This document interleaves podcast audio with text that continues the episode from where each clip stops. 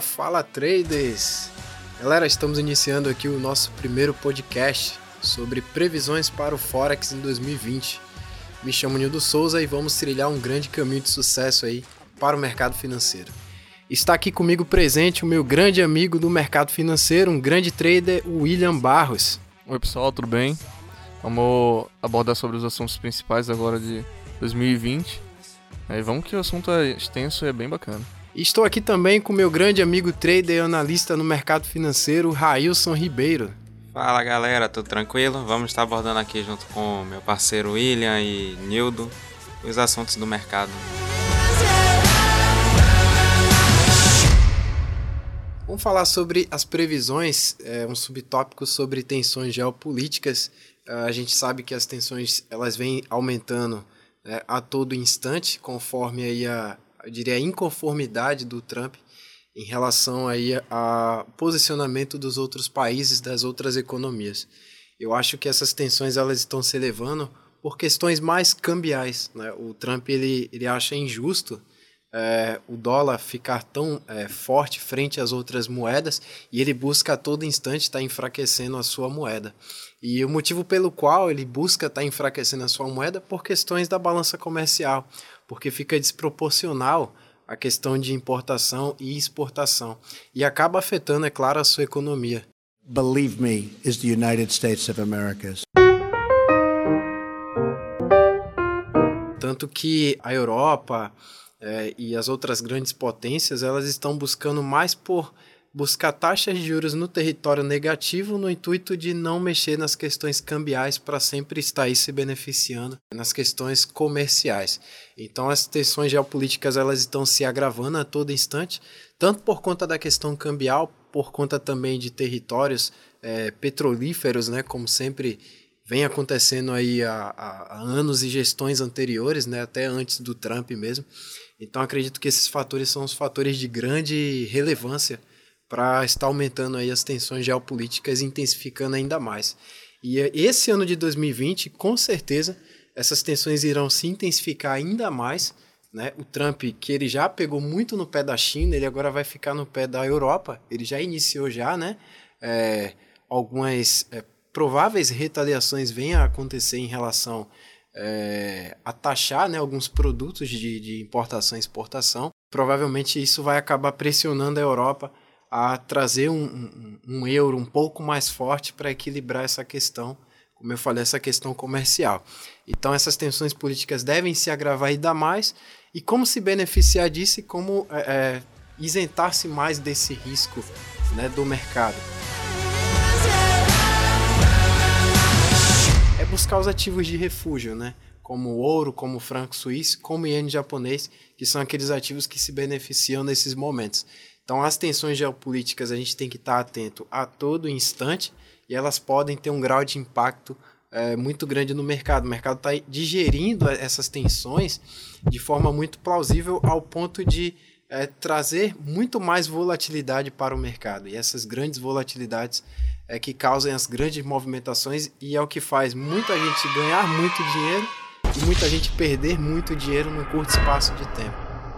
Então a previsão para o Forex em 2020 é de grande, grande aumento aí nas, nessas tensões geopolíticas é, e também um aumento da volatilidade aí por conta do Brexit, né? Por conta da, das tensões aí entre o Reino Unido e a União Europeia. É uma decisão de separação aí do, do bloco aí europeu com o Reino Unido. E agora ele vai seguir, né? Ele já tinha a sua própria moeda, né?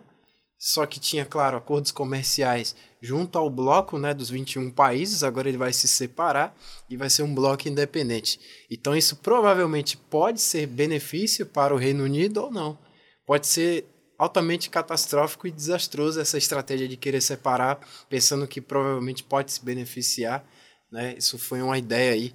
É, acredito que por Theresa May, né, ou gestões anteriores já vinham citando isso e agora o, o, mesmo partido, né, a mesma linha que é o Boris Johnson veio com essa mesma proposta, mas segundo ele, ele vai buscar aí por é, um acordo benigno, né, um acordo que venha trazer grandes benefícios.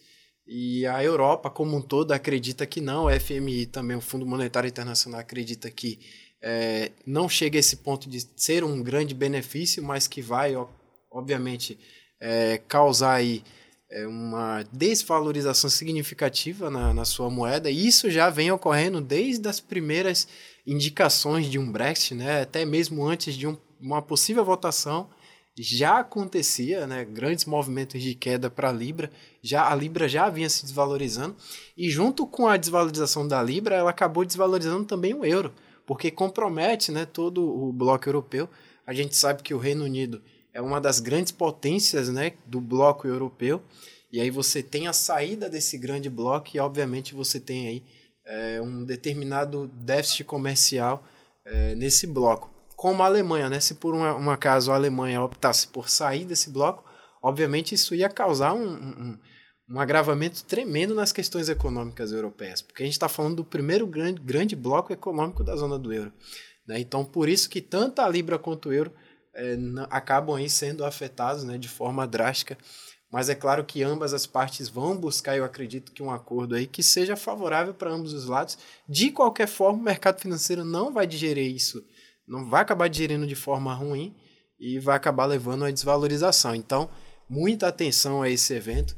Né? É, a Libra, né, que é a principal moeda, que é a moeda referência do Reino Unido, e o euro, né, que é, é a moeda referência aí da zona do euro, devem ser afetados e a gente deve ficar atento né, a todo instante sobre o que, como o mercado vai digerir a saída do bloco no dia 31 de janeiro e pós isso, né, como o mercado vai interpretar e, e dar continuidade a essas questões, porque você está falando de economia agora que vai se tornar é, independente. Então tudo agora vai ser totalmente diferente. Né? Trazendo ainda para os Estados Unidos, a gente tem o foco durante todo o ano sobre o impeachment do Trump. Né? Quais são as saídas que ele vai é, ter durante esse ano aí? E ficar de olho nisso por conta dos movimentos que podem influenciar no mercado, como foi o ataque a, ao general do Irã recentemente, que foi uma jogada para que ele ganhasse popularidade nos Estados Unidos e ganhasse apoio para que não venha a sofrer impeachment. Então, no decorrer do ano, é bem provável que ele busque novas soluções como essa, que vão influenciar no mercado, independente da, da forma que, que vá impactar, para ficar atento a essas decisões durante o decorrer do ano. Ah, eu diria que o Trump ele é um estrategista, né? Na verdade, tudo que ele vem fazendo desde o início da gestão dele, que muitos acreditam ser loucuras, né? Mas na verdade são estratégias voltadas para o seu próprio benefício, né? São as loucuras que vêm beneficiar ele até ele conseguir ser reeleito, né? Porque ele ainda pode ter uma reeleição, caso eu acredito que esse impeachment não passe do Senado, porque a gente sabe que o Senado, a grande maioria, é, é do bloco dele, né?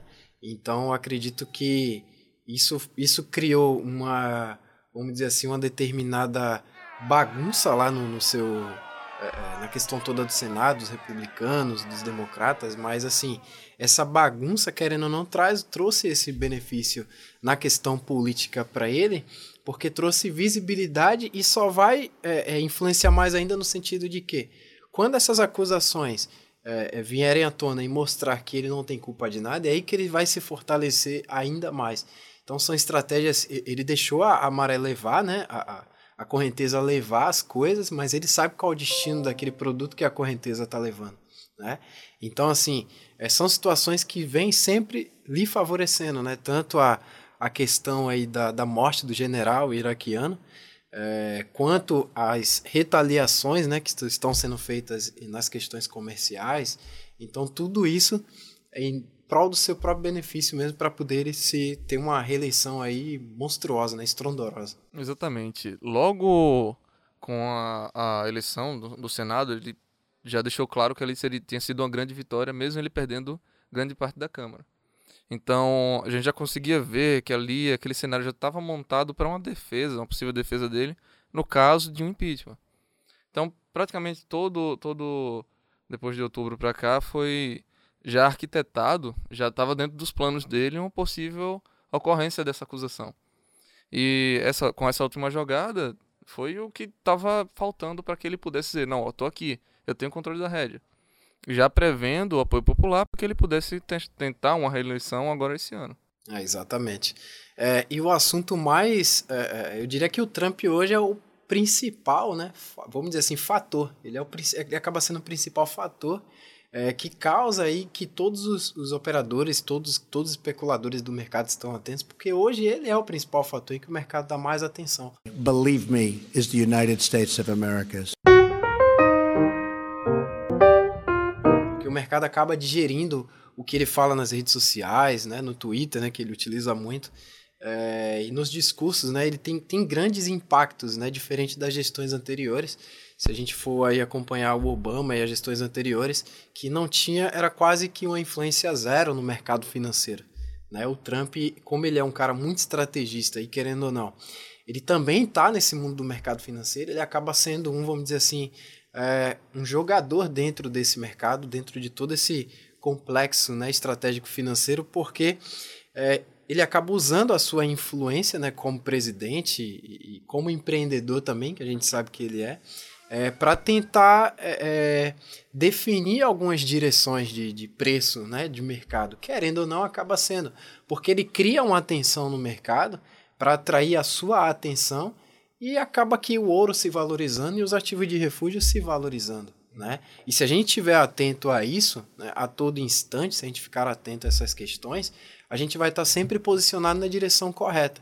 E caso esteja posicionado na posição contrária e isso venha acontecer, a gente se desfaz né, da posição compradora ou vendedora e entra na direção em que ele provavelmente está ocasionando e o que o mercado está digerindo. Só que querendo ou não, o mercado cansa, né? Vai ter uma hora que o mercado vai cansar do Trump e não vai dar mais atenção ao que ele está falando. Esse momento vai chegar, mas até então ainda não chegou. E nesse ano de 2020 é, é isso que vai acontecer. É o mercado sempre dando atenção ao Trump. É o famoso falem mal, mas falem de mim, né? É, exatamente. Né? Com níveis mundiais. É, exatamente. Então a atenção tem que ser redobrada esse ano, as tensões geopolíticas, que o próprio Trump vai ocasionar essas tensões, ele mesmo vai ocasionar. E isso pode trazer mais um ano aí de grande valorização para o ouro, como foi o ano de 2019, né? de uma forte valorização, e esse ano não pode ser diferente. Né? Até porque ele quer é, vamos dizer assim, mostrar serviço, né? Seria mostrar serviço, ainda mais agora com, a, com as eleições, né? E a grande insatisfação do Trump hoje é justamente essas questões comerciais das outras grandes potências, né? E uma bola de neve que está acontecendo nesse momento é que os bancos centrais dessas principais potências não estão interferindo na taxa de juros, né? Você não tem inflação, você não tem consumo e as taxas de juros elas continuam ou na zona negativa, ou eles não mexem na taxa de juros e ficam utilizando programas de estímulos, né? Que seria a compra dos seus próprios títulos, como uma questão mais de empréstimos, que seria a flexibilização quantitativa. Então eles ficam fazendo isso e não mexem no câmbio deles para não interferir nas questões comerciais, acabam afetando outras economias, outros países, e eles na verdade ficam criando uma bola de neve porque a sua dívida ela só vai aumentando. Né? Então a, o Japão está dessa forma, uma boa parte da Europa está dessa forma, a China está dessa forma em território negativo de taxa de juros. É, isso está fazendo com que essa bola de neve aumente e daqui a alguns anos, meses ou anos pode vir acarretar uma, uma crise global financeira, né? como vista a de 1929, né? a grande crise. Né? É, então é isso, galera. Essa é a previsão para o Forex em 2020. É, como eu falei, atenção aí ao Trump, né? O cenário das eleições aí é, é, um cenário que a gente tem que dar muita atenção ao Brexit, né? E a tudo que é, esse presidente falar, a gente tem que estar atento. Rede social, infelizmente, tem que estar 100% conectado aí. É, para nós que somos traders, né? O mercado tem uma outra realidade agora, uma realidade totalmente diferente, né? É, antes da gestão do Trump. Principalmente o Twitter, né? É, que é onde mais Trump conversa. É, é, exatamente. Ele ficar ligado aí no termômetro chamado Trump. É, é isso aí. Valeu, galera. Muito obrigado aí pela participação de todos. Um grande abraço.